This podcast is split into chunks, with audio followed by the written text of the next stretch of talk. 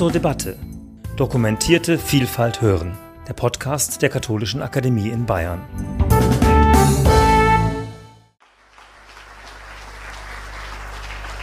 Meine Damen und Herren, die Tonart wechselt, die Menschen wechseln. Ich will nicht sagen, dass sich der Zugang unbedingt wechselt. Aber klar, hier spricht ein Theologe, ein Theologieprofessor, der in seiner Tätigkeit ganz viel damit zu tun hatte, jungen Menschen eine Tradition zu erschließen oder über eine Tradition zu streiten oder mit der Tradition zu streiten, die vielfach unverstanden ist und äh, zu Missverständnissen Anlass gibt oder auch zutiefst zwiespältig ist, so dass sie Widerspruch verdient. Das Thema Erlösung ist natürlich exemplarisch dafür. Ich will einiges davon einspielen heute Abend. Es ist deutlich geworden und musste uns natürlich im Prinzip auch nicht erklärt werden, was das Wort Erlösung mit Menschen über Jahrhunderte hinweg äh, gemacht hat. Was sie, was dieses Wort an ihnen, in ihnen ausgelöst hat, an Angst, an vielleicht. Bin ich wirklich erlöst? Ist es wirklich so, dass ich von meiner Heilsangst frei sein kann im Glauben? Ja, was heißt im Glauben? Ist es wirklich so, dass uns ein Kreuzesleiden von der Strafe freistellt, die Gott uns zurecht zuwenden würde, wenn wir diesen Erlöser, diese Erlösung nicht hätten? Ich denke, dass das gegenwärtig zu erlebende Drama des Christentums ganz zentral mit dem völligen Unverständlichwerden solcher Vorstellungen und auch der emotionalen Basis dieser Vorstellungen zu tun hat. Eugen Trevermann hat ja deutlich und eindrucksvoll nachgezeichnet, was darunter und vielleicht auch darüber liegt. Die in der Erfahrung des Nichtgenügens, in der Erfahrung des sich nicht bejahen Könnens, der Schuld aufgerissene Abgrund, sich nicht bejahen zu können, nicht bejaht zu sein. Die Sehnsucht danach, in diesem Abgrund den zu finden, der mich findet. Die christlich-religiöse Auslegung und Rationalisierung dieser Erfahrung der Grundlosigkeit, Kontingenz haben Sie gesagt, als ich sage jetzt auch mal Grundlosigkeit, die Auslegung dieser Erfahrung der Grundlosigkeit in den Kategorien Sünde, Strafe, Vergebung jetzt im Sinne von Nachlass der Strafe ähm, ist, wer würde das nicht eingestehen, ähm, für Menschen in vielfacher Weise problematisch gewesen und problematisch geworden. Aber gerade an diesem Syndrom könnte man sagen, sieht man deutlich, wie unsere Vorstellungen von Erlösung nicht einfach ein rationales Konstrukt waren. Es, natürlich waren sie eingewoben in Vorstellungsmuster, in juristische Vorstellungsmuster, in kultische Vorstellungsmuster, aber sie sind noch stärker eingewoben gewesen. Das hat äh, uns äh, Eugen Trevermann ja auch deutlich gemacht, in emotionale Dynamiken, emotionale Dynamiken der Angst, wie er es dargestellt hat.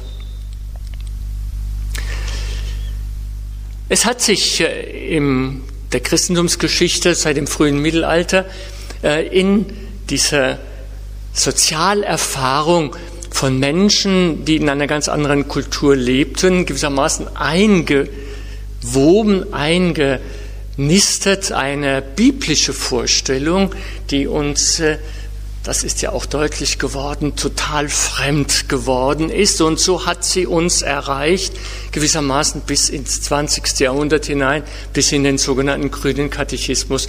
Wir kennen das alle, die Sühne-Vorstellung. Eine Vorstellung, die, äh, würde ich jetzt mal unterstellen, einen ganz anderen Hintergrund hat als den, den wir normalerweise unterstellen. Vielleicht kann man darüber, wenn es interessiert, auch noch debattieren. Äh, ich denke, dass der ganze Sühnenopferkomplex, jedenfalls so wie er uns biblisch, alttestamentlich aufbereitet wird, nochmal anders sitzt als äh, so, man muss Gott bestechen, dass er mich nicht bestraft. Aber so, genau so ist er gewissermaßen unsere Mitgift, die Mitgift unserer Erlösungsvorstellung geworden. Gott straft nicht mehr, obwohl wir es eigentlich verdient hätten und er straft uns nicht mehr, weil Jesus Christus für uns gesühnt hat. Wir sind, und ich sage glücklicherweise, auch durch die historische Arbeit ähm, zur Relativierung fähig geworden. In der Bibel gibt es ganz viele, im Neuen Testament ganz viele andere Erlösungsvorstellungen.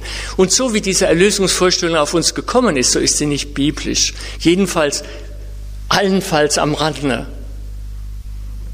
Ich denke, die Aufgabe der Theologie wäre auch da durchaus historisch belehrt, die Relativierung. Die Relativierung dessen, was für uns völlig selbstverständlich geworden und völlig unverständlich geworden ist. Hinter der Relativierung solcher Vorstellungen kann sich zeigen, dass sich biblisch, dass sich neutestamentlich noch anderes zeigt, Wichtiges zeigt, kann sich vielleicht auch unsere Erlösungssehnsucht neu spüren lassen und artikulieren. Wenn ich jetzt im Folgenden einen etwas anderen Zugang zum Erlösungsglauben suche als Eugen Trevermann, und tue ich das nicht, weil ich einen alternativen Ansatz entwickeln will und gegen den Recht behalten wollte. Es geht nicht darum, die Sache Erlösung anders darzustellen als Trevermann und zu begreifen. Es geht darum, vielleicht Phänomene in den Blick zu nehmen, die ich zu den Zeichen der Zeit rechnen würde, an denen sich die Erfahrung eines erlösungsbedürftigen Menschseins ebenfalls deutlich zeigt und ebenfalls zu einer theologischen Deutung herausfordert. Sie könnten auch in der Perspektive Erlösung von der Daseinsangst beschrieben werden. Ich mache ein Angebot in einem etwas anderen Deutungszusammenhang. So kann man vielleicht zu einer dichteren, noch dichteren Beschreibung der Conditio Humana und der befreienden Bedeutung kommen, die der christliche Erlösungsglaube für uns bereithält. Viele Zeitgenossen machen eine Erfahrung, die der gar nicht so fremd ist, die apokalyptisch denkende und fühlende Zeitgenossen Jesu umtrieb. Ich will sie mal so beschreiben. Es liegt ein lähmender Bann auf unserer Welt. Nichts scheint noch zum Besseren führen zu können. Es gibt die guten Anfänge nicht mehr, in die man sich mit Begeisterung und Tatkraft hineingibt. Irgendwie scheint alles auf ein großes Umsonst zuzulaufen. Wie wenn in unserer Welt Mächte zur Herrschaft gekommen wären, die uns lähmen, mutlos, motivationslos machen.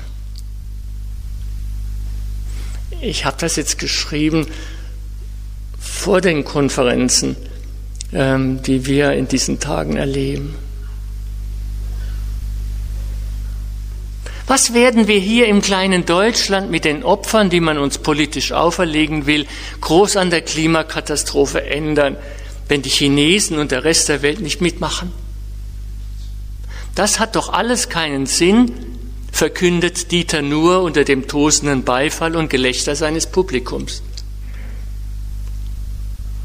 wer sich dabei nicht, ja, ich will es mal sagen, völlig unwohl fühlt bei diesem Gelächter, okay. Es ist der Bann der Gleichgültigkeit, auch einer Ironie unterfütterten Resignation, der sich schließlich auf alles zu legen scheint, auf das Einfühlen, das Sehen, die Sprache, die Fantasie, das Hoffen, die Initiative. Die Apokalyptiker zur Zeit Jesu sahen da noch eine Heilsperspektive, überhaupt eine Heilsperspektive vor sich. Gott selbst würde diesen Bann auflösen, indem er diese Welt zu Ende bringt im Feuer. Eine ganz neue himmlische Welt errichtet und die Treugebliebenen darin birgt. Das ist eine Erlösungsvorstellung, die wir in der Apokalyptik zur Zeit Jesus sehen. Gottes Apokalypse wäre das Heil der Frommen, die den Zusammenbruch dieser Welt in Glaubenstreue aushalten.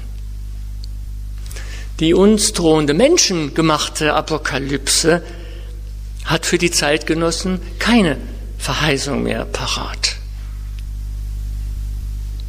Ist der Zynismus eines nach mir die Sintflut eine adäquate Antwort? Oder dürfen wir auf die Lösung dieses Bands über unserer Welt und unserer Hoffnung glauben?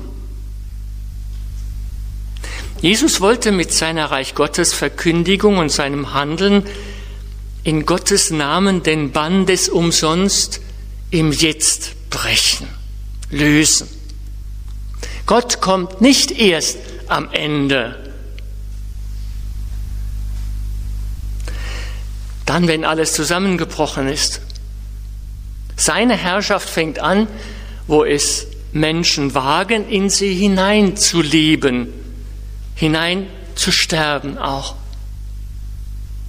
die Seligpreisungen zu leben und es auf die Auferstehung in Gottes Wirklichkeit hinein ankommen zu lassen. Die sogenannten Wunder, die Jesus von Nazareth wirkte, machen, wenn man es so sieht, äh, die Lösung dieses Bannes beispielhaft sichtbar, zeichenhaft sichtbar. Erlösung geschieht, jetzt von hier aus verstanden, Erlösung geschieht mit der Lösung des Umsonstbannes. Das hat ja im Deutschen auch tatsächlich diese Assoziation, ne? also Erlösung als Erlösung von einem Bann. Ja? Wenn sich der Gotteshorizont auftut, wenn das Wofür meines Lebens mich ergreift, ich ahne, wofür ich da sein darf und wie ich den Weg dahin gehen kann, anerkannt, bejaht, von dem, der mich ruft. Dass ich für ihn da sein und wichtig sein darf, seine Wirklichkeit in dieser Welt zu leben und dass er mich nicht verloren geben wird. Wie man Gottes Wirklichkeit in dieser Welt lebt, dafür steht der Messias Jesus. Er bringt sie mit diese Gotteswirklichkeit zu den Menschen, den Notleidenden, Perspektivlosen. In seiner Nachfolge öffnet sich der Weg in Gott hinein, in Gottes Herrschaft hinein. Er ist, wie die Apostelgeschichte und auch der ähm, Hebräerbrief sagen, er ist der Archegos, der Wegbahner, der Horizontöffner. Der erste Johannesbrief nennt die Wirklichkeit Gottes, die der Messias unter den Menschen Wirklichkeit werden ließ und die, die die Glaubenden selbst geschehen lassen dürfen mit dem Rätselwort Liebe. In ihr und mit ihr kommt Gottes Herrschaft in, die, in diese Welt und zwar jetzt, jetzt schon. Mit ihr beginnt es mit der Gottesherrschaft. Wo es so anfängt, fängt mich ein Menschen an, was nicht aufhören wird anzufangen, was nicht verloren gehen wird, weil es in Gott hineinführt. Ändert das etwas? An dem Bann, der auf uns liegt, oder sind es nur große Worte, Zaubersprüche, die nur im Märchen den Bann lösen können? Man sollte die Erfahrung machen können, dass etwas Gutes aus Gott und in der Liebe anfangen kann und ins erstarrte Leben Leben hineinbringt. Die theologische Überlieferung nennt das Gnade. Dass ich damit anfangen kann, zu meinem Leben und zu deinem aus vollem Herzen Ja zu sagen. Gut, dass es dich gibt, dass es mich gibt, mich auch. Und dass ich Menschenverneinung und Menschenherabwürdigung nicht hinnehme.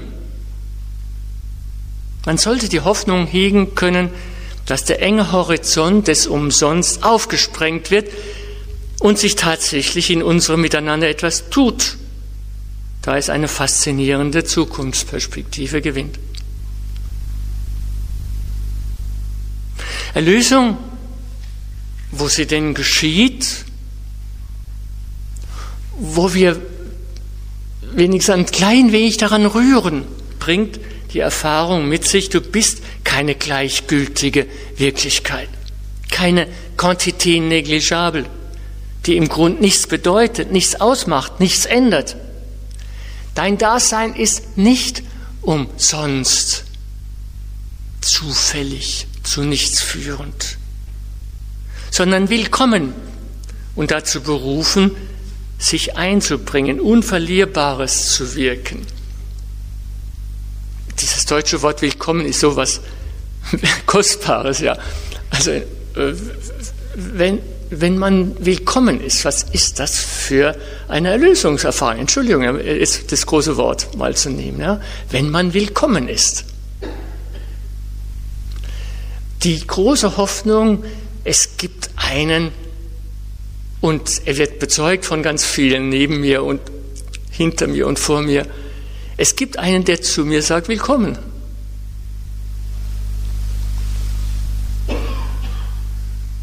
Damit fängt es immer jetzt an mit dem Willkommen sagen und erfahren. Kein Scheitern, keine Selbst, Gott und Menschenverfehlung macht das unmöglich. Dir ist ein Anfang geschenkt, weil Gott mit dir etwas anfangen kann. Und du darfst zuletzt es ihm überlassen, was aus diesem Anfang wird, der du bist. Mit dir geht es so, mit mir hoffe ich auch, dass es so geht. Was er mit uns anfängt, wird er, wenn wir mitgehen, und warum sollten wir nicht, auf bestmögliche, nur ihm mögliche Weise zu Ende kommen. Öffnung des Gotteshorizonts. Und dabei machen wir doch die Alltagserfahrung, dass wir ein einziges zu Ende gehen und erschöpft werden sind, dass wir immer weniger werden, dem endgültigen Verbrauchtsein entgegengehen. Wir wehren uns gegen die lähmende Perspektive des zu Ende Gehens,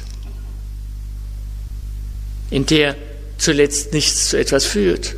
Wir entwickeln Projekte, Vorhaben, die uns motivieren und Bedeutung geben sollen. Wir fangen etwas an, wollen etwas damit erreichen, was uns unverlierbar Bedeutung gibt, Sinn macht, wie man heute so sagt. Das will ich erreichen. Dahin will ich kommen. Selbstmotivation. Vielleicht geht's nicht. Und nee, ganz sicher geht es nicht ohne sie. Aber auch mit ihr und durch sie kann viel Unheil geschehen. Man weiß das ja. Das etwas anfangen kann der Anfang der Hybris sein. Die biblischen Urgeschichten zeigen das. Jetzt interpretiere ich etwas entlang an ihrer Auslegung. Die biblischen Urgeschichte zeigt es exemplarisch an den Geschichten von den menschengesetzten Anfängen, die den guten Anfängen Gottes kontrastieren in gewisser Weise. Adam und Eva lassen sich dazu verführen, gottgleiche Anfänger zu sein. Können sie denn nicht selbst darüber entscheiden, was gut und böse ist? Wenn Klaus Westermann, der große evangelische Exeget, recht hat, dann heißt selber entscheiden, darüber befinden, was nützlich, was mir nützlich und was mir schädlich ist bei dem, was ich anfange. Und in der Tat, das ist die höchste Macht, die Macht der Unterscheidung. Womit ich etwas anfangen kann, das ist gut. womit ich nichts anfangen kann, das ist bedeutungslos. Zu vernachlässigen, schlecht, böse. Man kann es ignorieren, wegräumen, eliminieren. Das hat keine Bedeutung in meiner Perspektive. Man plant den Turm bis zum Himmel, nutzt dafür alle Ressourcen, ordnet alle und alles diesem Projekt unter. Wenn der Gott nicht dazwischen käme, der Pluralisierungsgott, viele Sprachen, keine Perspektive ins Unendliche. Jeder soll sein Leben und seine Perspektive finden. Die vielen Sprachen. Gott kommt dazwischen. Diese Pharaonenprojektperspektive scheitert. Sie ist in sich gescheitert. Unerlöste Herrschaft, Selbstherrschaft. Meine Vorhaben und Einschätzungen geben den Lebenshorizont vor, in dem ich etwas Sinnvolles anfangen und erreichen will. Alles andere nehme ich in diesem Horizont wahr, als für mich gut oder unbrauchbar oder hinderlich. So spricht das Buch der Anfänge, die Genesis, von der Selbst- und Schöpfungsverfehlung der Menschen. Menschen wollen und können etwas anfangen, dazu haben sie die Freiheit, in dem Sinne die Freiheit. Aber sie haben nicht die Macht und das Recht, selbst zu entscheiden, was dabei herauskommt. Wenn sie sich das anmaßen, verderben sie die guten Anfänge, wollen sie rücksichtslos über all das und alle die verfügen, mit dem und mit denen sie etwas anfangen, etwas anfangen können. Man fängt eine Intervention an, zieht sie durch und fährt alles an die Wand in Afghanistan und anderswo, weil man nicht wahrnimmt, womit und mit wem man etwas anfängt und was daraus werden könnte, wenn es tatsächlich für alle, für die daran Beteiligten, davon Betroffenen gut werden sollte, sehr gut, schöpfungsgut. Wahrnehmen, ein Gefühl dafür bekommen, wie es nach Gottes gutem Willen mit uns, mit den anderen sehr gut werden kann. Das wäre die Lösung des Bannes, des Gefangenseins in unerlöster Selbstbestimmung. Dann wären wir Mitschöpfer, Mitschöpferinnen, Menschen des, wie man heute so sagt, Empowerments, nicht länger Menschen der Ausbeutung.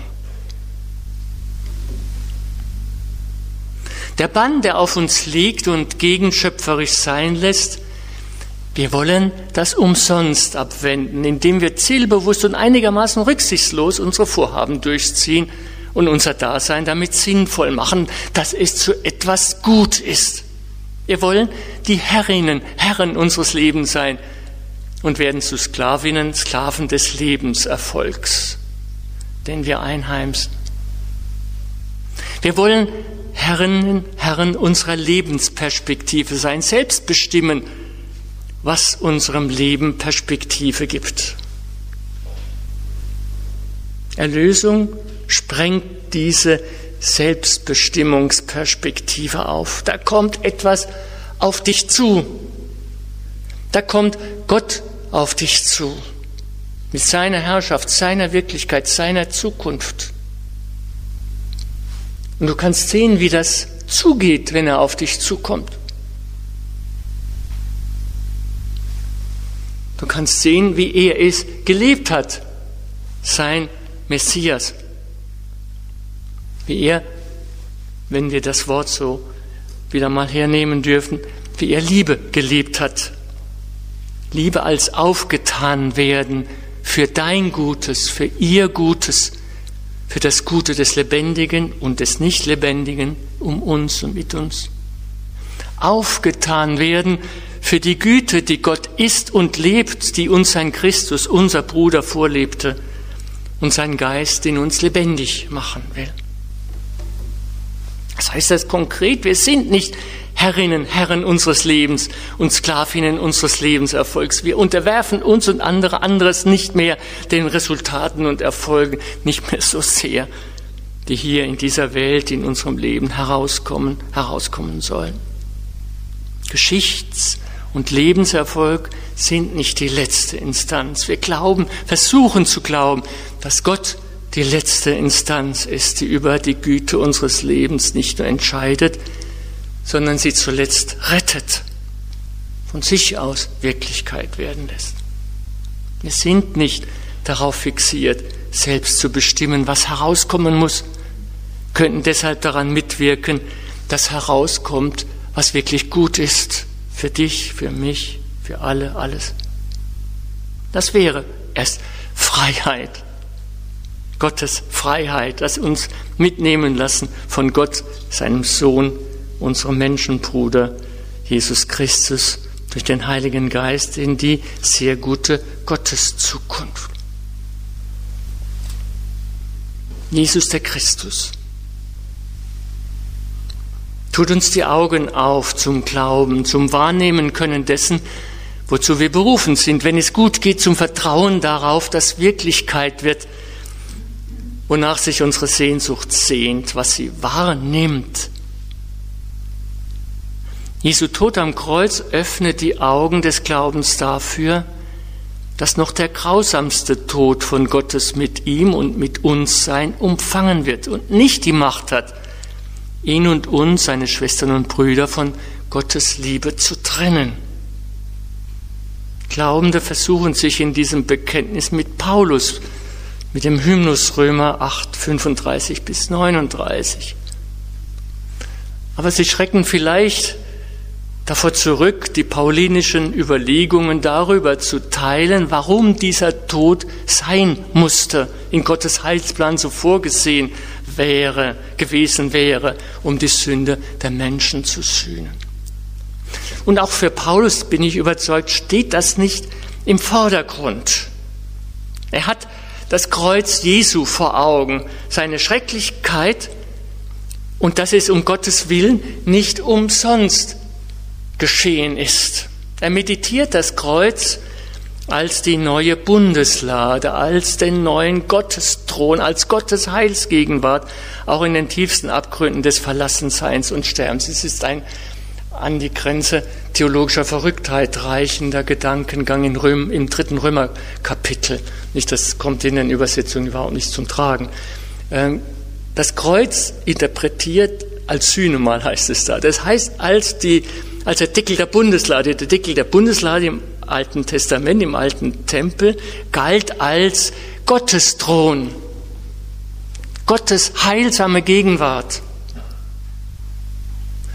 Das muss man sich mal vorstellen. Paulus traut sich zu sagen, das Kreuz ist Gottes Wirklichkeit in unserer Welt.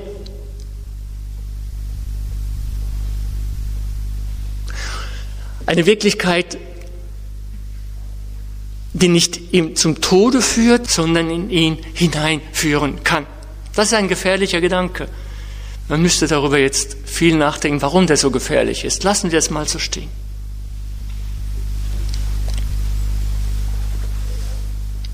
dass auch am Ende, auch in diesem Kreuz, schöpferisches Anfangen sein wird, weil er in ihm ist. Wie sich das verhält zu Jesu möglicher Verzweiflung am Kreuz darüber zu reden, überschreitet wahrscheinlich die Grenze der theologischen Dezenz. Das erschütternd Unbegreifliche dieser Glaubenswahrnehmung lässt Paulus nicht los. Dass Gott den Seinen und die Seinen vor dem Abgrund nicht retten kann, aber im Abgrund rettet. Es ist kaum zu glauben, nicht zu begreifen, dass es so sein muss und er versucht, diese göttliche Logik dann doch irgendwie nachzuvollziehen.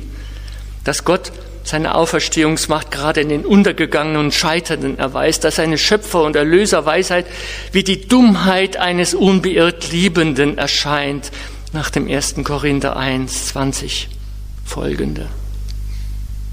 Ob das seinem und unserem Glauben an die Unbegreiflichkeit der Liebe Gottes wirklich aufgeholfen hat und weiterhilft, so etwas wie eine Erlösungslogik Gottes nachzuvollziehen. Ob es ihm half, hinzunehmen, dass der Vater dem Sohn die Gottverlassenheit zumutete.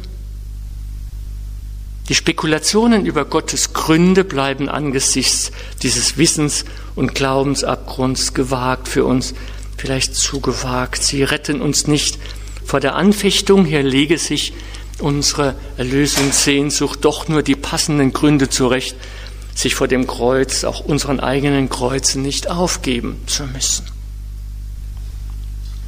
Den Glauben an das niemals ans Ende kommende, rettende Mit uns sein Gottes kann man sich mit Spekulationen über Gottes Erlösungsmethode und ihr Warum nicht sichern. Mir hilft in dieser Verlegenheit ein wenig die Reflexion der Schriftstellerin und Nobelpreisträgerin Toni Morrison. Bei ihr lese ich, eigentlich ist weiter nichts zu sagen außer warum. Aber mit dem Warum ist schwer umzugehen. Darum muss man seine Zuflucht zu dem Wie nehmen. Toni Morrison hat den Theologinnen und Theologen aus der Seele gesprochen, ohne es wahrscheinlich zu wollen. Am Warum scheitern sie. Wenn sie eine Antwort haben und sich mit ihr beruhigen wollen, übrig bleibt ihnen auszuloten, wie man mit dem Gottvertrauen Jesu leben, glauben, sterben kann und wie man womöglich in es hineinkommt. Die Zuflucht also beim Wie, nachvollziehen, mitfühlen, bedenken lernen, wie Leben ins Leben kommt, wenn es der Lebensspur Jesu Christi in Gott hineinfolgt. Wahrnehmen lernen, wie Gott sich, seine Herrschaft mir da öffnet, wie er meine enge, resignative, umsonst Perspektive aufsprengt, wie ich mich in seine Reich Gottes Perspektive hineintasten, einleben, hineinglauben kann, darf, vielleicht Vertrauen darauf fasse, dass Jesus Seligpreisungen, seine Gleichnisse, seine Reich Gottes Praxis auch für mich wahr werden, Wirklichkeit werden. Die Kirche hat mehr wissen wollen, wollte es besser wissen, besser und genauer als die anderen.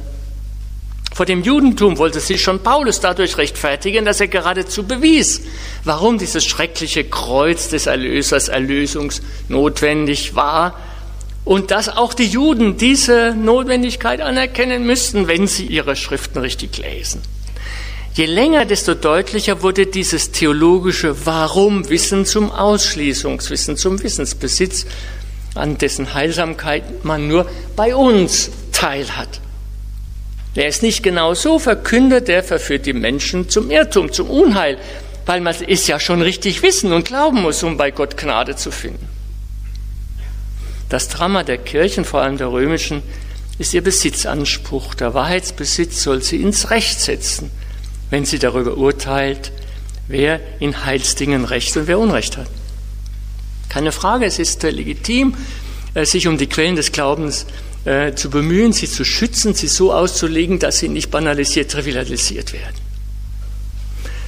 Es braucht die Theologie, auch das Dogma, wenn sie die Glaubensquellen und das Glaubensgut schützen. Es braucht sie nicht, wenn man sich dogmatisieren und paternalistisch zum Herrn dessen machen will, was man zu hegen und zu schützen hat. Vor ein paar Tagen, Reformationstag, Martin Luther hat es der Kirche ins Stammbuch geschrieben, genau an diesem Punkt. Wir haben Trebermanns Protest gegen ein Lehramt und eine Theologie im Ohr, die sich an ihrer Aufgabe verfehlen. Dieser Protest ist geradezu glaubensnotwendig, wenn er sich nicht selbst zum Herrn dessen macht, wovon der Glaube leben darf, was ihn nährt und menschlich erfüllend, Gott erfüllt macht. Der Selbstverabsolutierung der Kirche darf man nicht durch Verabsolutierung der eigenen Auslegung entgegentreten. Das tut Trevermann ja auch nicht, so wie ich ihn verstehe. Aber es besteht immer Grund zur Vorsicht und zur Umsicht. Unser Interpretationszugriff auf die Quellen ist immer in der Gefahr, übergriffig zu werden. Was wir hier und jetzt nicht recht verstehen und einordnen können, ist womöglich eine Herausforderung, unsere eigenen blinden Flecken aufmerksamer wahrzunehmen. Das berühmte Tradutore, Traditore Dilemma eines jeden Übersetzers ist auch theologisch einschlägig. Übersetzungen, sagt dieses Dilemma, Übersetzungen und Auslegungen sind immer mit Verrat kontaminiert. Tradere im lateinischen Wort steckt beides drin. Überliefern und verraten. Was bei einer bestimmten Auslegung ans Licht gebracht wird, das stellt anderes in den Wahrnehmungsschatten. Das eine ist nicht ohne das andere zu haben. So ist es gut, wenn unterschiedliche Auslegungen sich aneinander abarbeiten und man die Stimme der gerade nicht aktuellen Traditionen nicht ganz überhört. Was uns nicht passt und irritiert, kann fruchtbar sein. Es kann auch furchtbar sein. Und dann muss man das auch so sagen dürfen. Aber es kann auch fruchtbar sein. Was zu gut passt, kann uns selbst zufrieden machen, zur Selbstbestätigung verführen. Zum Schluss eine mich zutiefst in diesem Sinne irritierende Stimme. Einen leidenschaftlichen Protest gegen jeden Erlösungsglauben, jedes Reden von Erlösung. Emile Sioran. Er wendet sich gegen den christlichen Erlösungsgedanken wie gegen jeden Erlösungsgedanken, weil man den Menschen einrede, sie müssten im Namen Gottes zur Ursache des Erlösenden, des zum Guten Ändernden in dieser heillosen Welt werden. Mit Gott verändern wir, und zwar wir allein, die Welt zum Guten. Die anderen hindern uns und Gott daran. So übel, sagt Sioran, Glaube eine Art Terror aus, Fanatismus, sei sein wahres Gesicht. Und jetzt im Originaltext. Die Gesellschaft eine Hölle voller Erlöser. Einen Gleichgültigen. Das war es, was Diogenes mit seiner Laterne suchte, als er auf den Markt ging, einen Menschen zu suchen. Der Gleichgültige weiß um die Nichtigkeit seines Daseins und lässt sie geschehen damit er nicht mit seinem aufgeblasenen Selbstbewusstsein anderen zur Last fällt.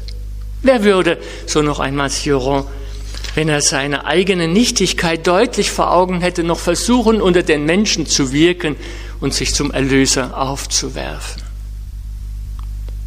Man wird sich, zumal als Christin als Christ, gegen diese Art von Gleichgültigkeit verwahren, von der wir auch gerade gehört haben und dann doch fragen müssen, was die Religiösen, zumal die Christinnen und Christen angestellt haben, dass Menschen wie Sioran sich veranlasst sehen, Gleichgültigkeit als die bessere Alternative zu einer fanatismusaffinen Religion anzusehen.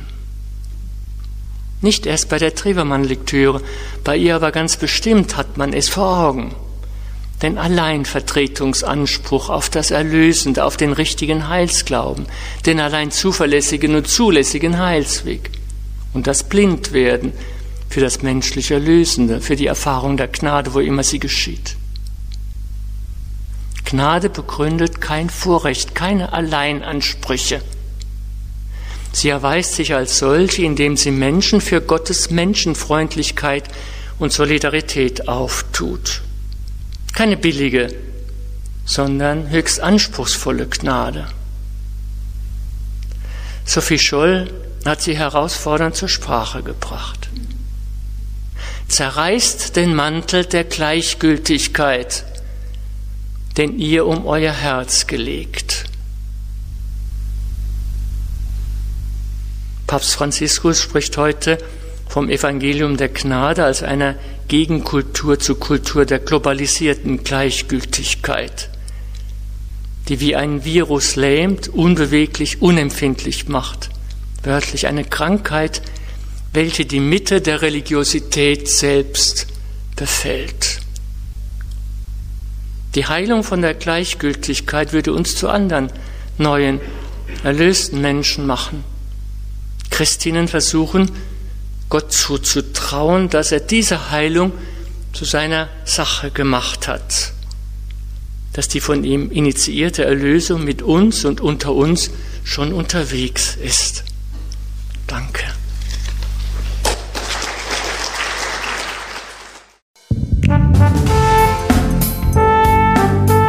Hörten zur Debatte Dokumentierte Vielfalt hören, der Podcast der Katholischen Akademie in Bayern.